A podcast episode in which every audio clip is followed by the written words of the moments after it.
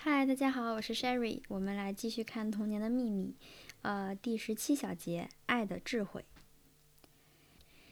按照自然法则所做的，并能导致人的和谐的每一项工作，都能获得以爱的形式出现的意识。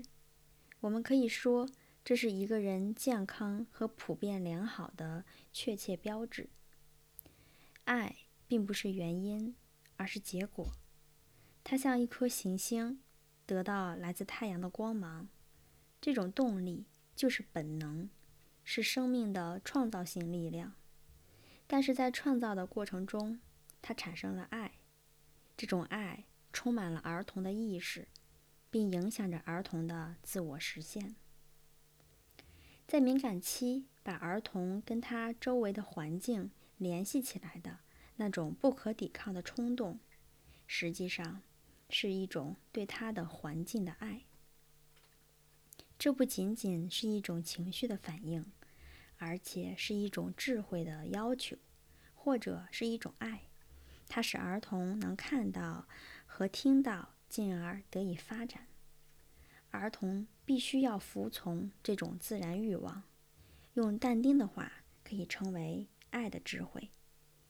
但丁他就是呃一个著名的意大利诗人，他的一个主要著作是《神曲》。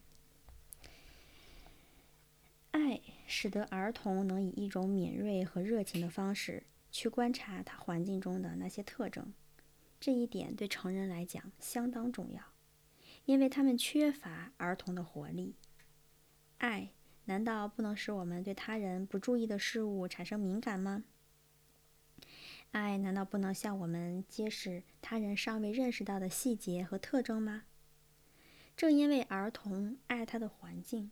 而不是对他漠不关心，所以儿童的智慧可以看到成人视而不见的东西。儿童对环境的爱，对成人来讲似乎是他们天生的乐趣和活力。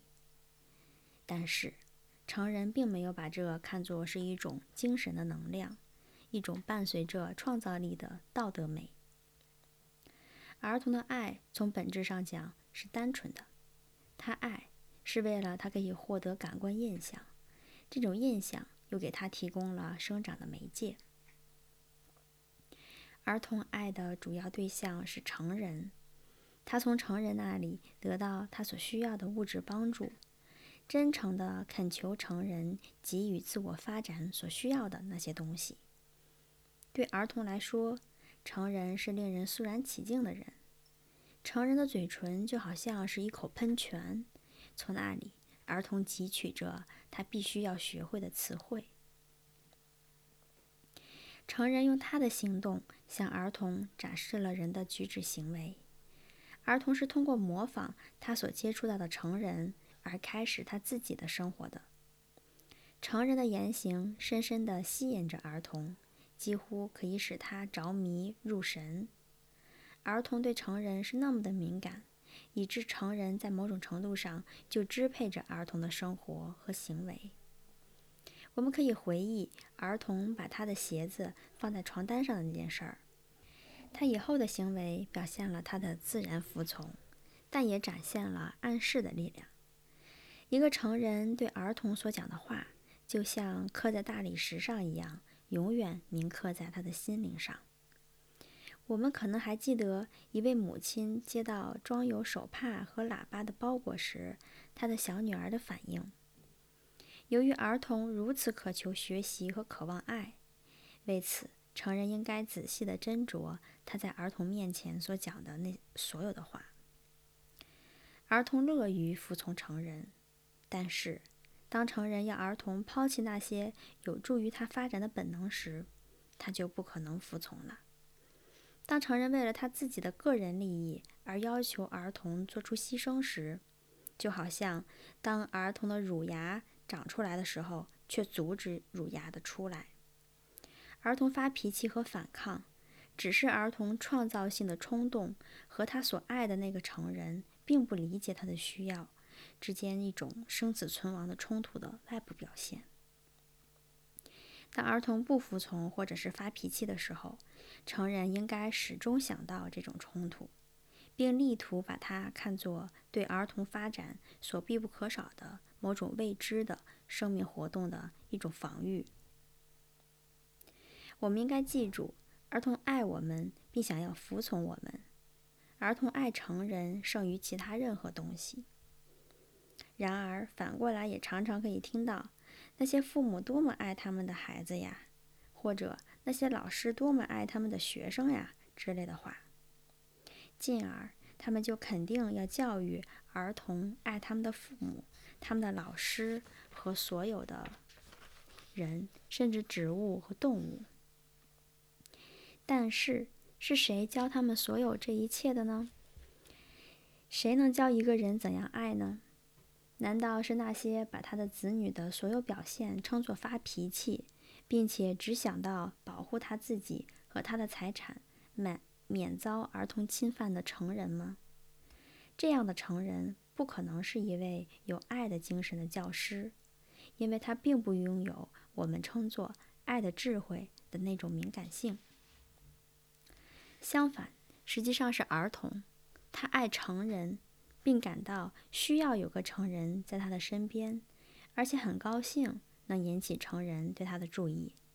瞧瞧我，和我在一起。晚上他去睡觉，儿童就叫他，因为儿童爱他，并不愿意看到他离开。当我们去吃饭时，一个正在被喂奶的儿的孩子也要一起来。他倒不是为了吃，只是要待在我们的身边，以便能看着我们。成人未能意识到儿童这种深厚的爱，但是我们应该记住，现在如此深厚的爱我们的幼儿将肯定会长大和消失。到那个时候，谁还会像现在这个儿童那样的爱我们呢？谁还会在睡觉前叫我们，并充满深情地说“和我在一起”，而不是冷漠地祝我们晚安呢？当我们吃饭时，谁还会如此真诚地希望站在我们身边，仅仅是为了看着我们呢？我们防御这种爱，我们将永远再也找不到另一种同样的爱了。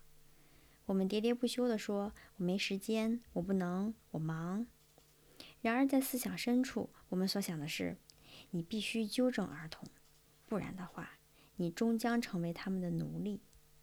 我们想要摆脱儿童的束缚，这样。我们才能做自己喜欢做的事情，我们才不至于感到不方便。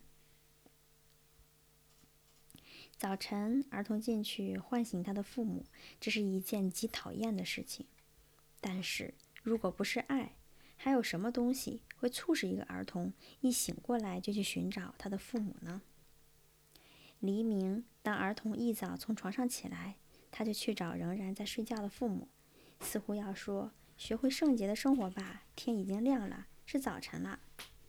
但是，儿童到他的父母跟前，不是去教导他们，而只是去看看他所爱的那些人。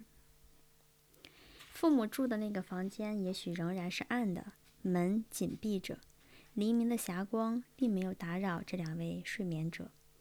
儿童来了，并触摸他的父母。父母抱怨道：“我们已经跟你讲过多少次了。”不要一大清早就来叫醒我们。儿童回答说：“我并没有叫醒你们，我只是想要给你们一个吻。”实际上，他说：“我并不希望把你们从睡眠中唤醒，我只是要唤醒你们的精神。”确实，儿童的爱具有极大的重要性。父母对一切都麻木了，需要有一个新人去唤醒他们。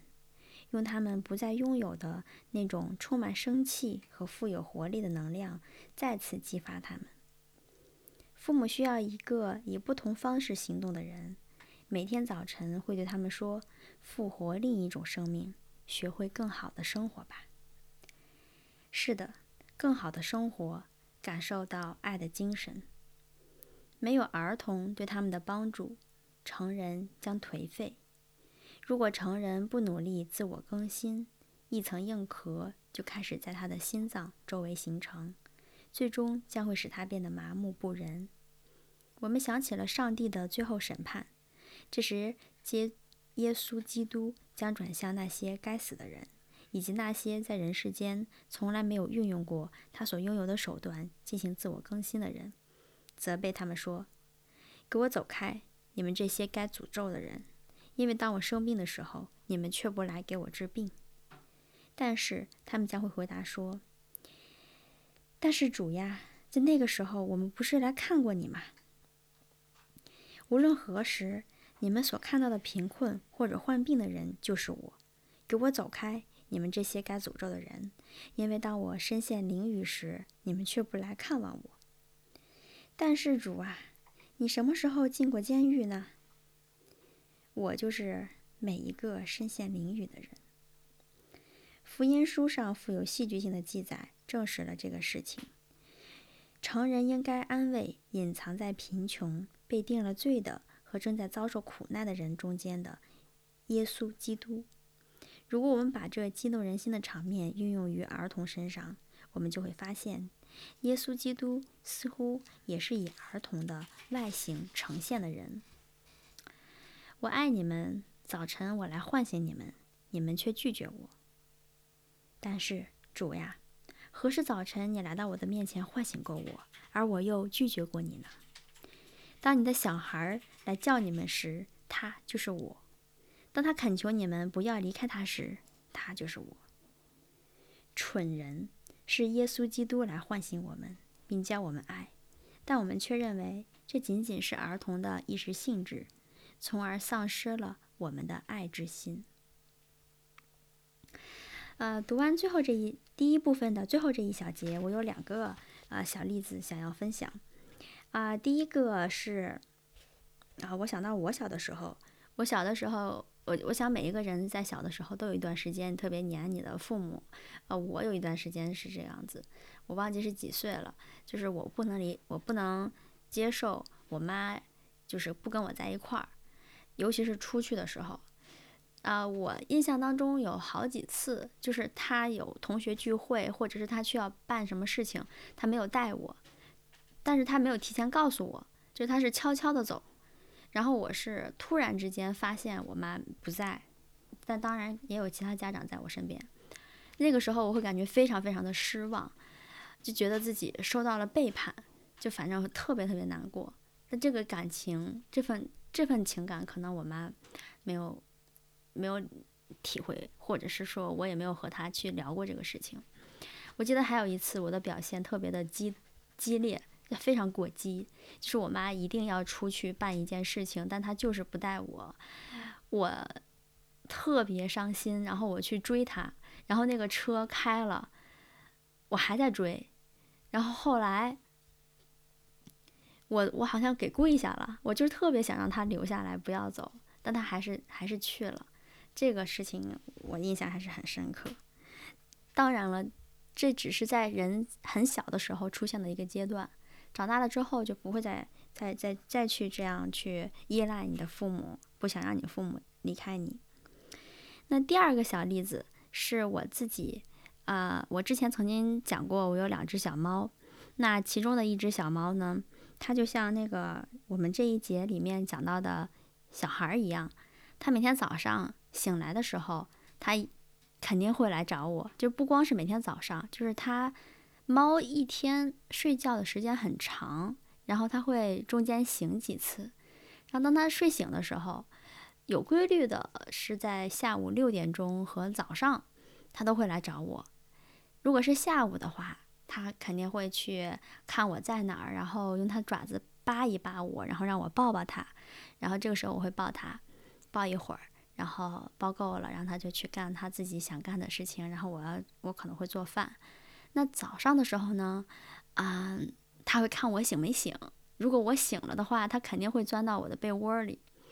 我最开始的时候，我觉得就是我在陪他睡觉，因为他在我被窝里睡得特别香。嗯，但后来我发现，就慢慢的我发现，其实他在陪我睡觉。因为如果是我陪他的话，啊。我一起床，他就接着睡呗，无所谓。但我只要一起床，他肯定不会再继续躺着，他也会跟我一起起床。所以我觉得他也是在陪我。我之前也听到过这个儿童当一起床就想见到父母这个例子，我一下就想到了我的第一只小猫，它就像虽然它现在已经四岁多了，但它依旧是像一个小朋友一样。我一直觉得动物，尤其是我们身边的这些伴侣动物，它和小朋友、人类小朋友的区别，我就感觉不是特别的大。嗯，好的，感谢大家的收听，我们下一次再见。